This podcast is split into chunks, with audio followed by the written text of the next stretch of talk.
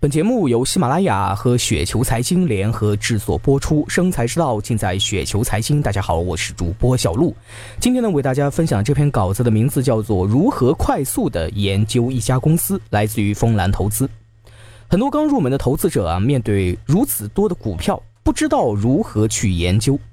当初我自己也是毫无头绪，几年的锻炼下来，我列出了一些提纲啊，供大家参考。当自己想研究一家公司的时候，一般的时候呢，我会做下面的这几件事情，有哪些呢？第一件事情呢，就是首先上浪潮咨询网看公司的招股说明书，重点看什么呢？就是看公司所处的行业以及募投项目的前景。关注的财务指标有哪些呢？有营收、毛利、产能利用率，也包括此公司呢上下游的关系，公司所处的行业的位置。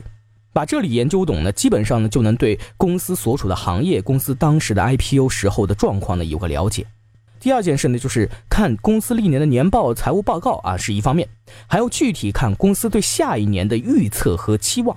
重点是看公司上一年的战略规划，在下一个财报年呢是否能够体现。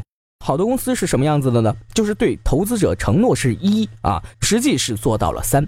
那比较差的呢是愿景很大，实际执行离预期太远。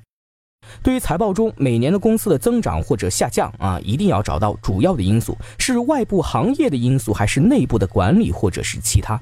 第三件事情，上东方财富网进数据专栏，找到公司对应的历年上市财报数据，以年为单位找到公司的历年股价增长和业绩增长的一个关系，算出公司历年市场呢给出的高 PE、低 PE，尤其要分析高 PE 是指数驱动还是业绩驱动。又或者呢是两者都有啊，要对市场给予公司的估值做到心中有数，看历史才能预知未来。那对于这些调研呢，其实是很有必要的。哎，第四件事情是什么呢？就是上雪球网热帖里面呢找很多的草根大 V 的分析公司的文章，雪球论坛里面呢大神还是很多的，全部读下来，基本上对公司的战略增长点在哪儿，行业空间在哪儿，会有很大的一个帮助。然后就是看微信公众号以及公司的官网，这些呢都是有助于理解公司的。至于行业现在微信公众号那么多，时刻保持对这些行业的敏感关注啊，也是非常重要的。第五件事，读研报，尤其是深度跟踪公司的券商研报，这种可信度呢，还需要历年券商跟踪和最后业务做对比来发现。比如说神物。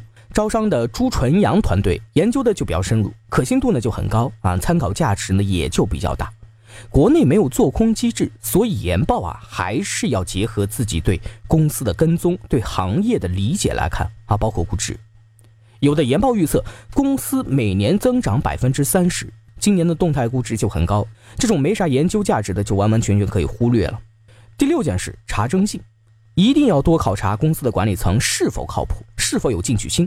公司的研究到最后呢，其实还是看人。为什么呢？因为同一个行业，不同的团队做出的业绩相差太大。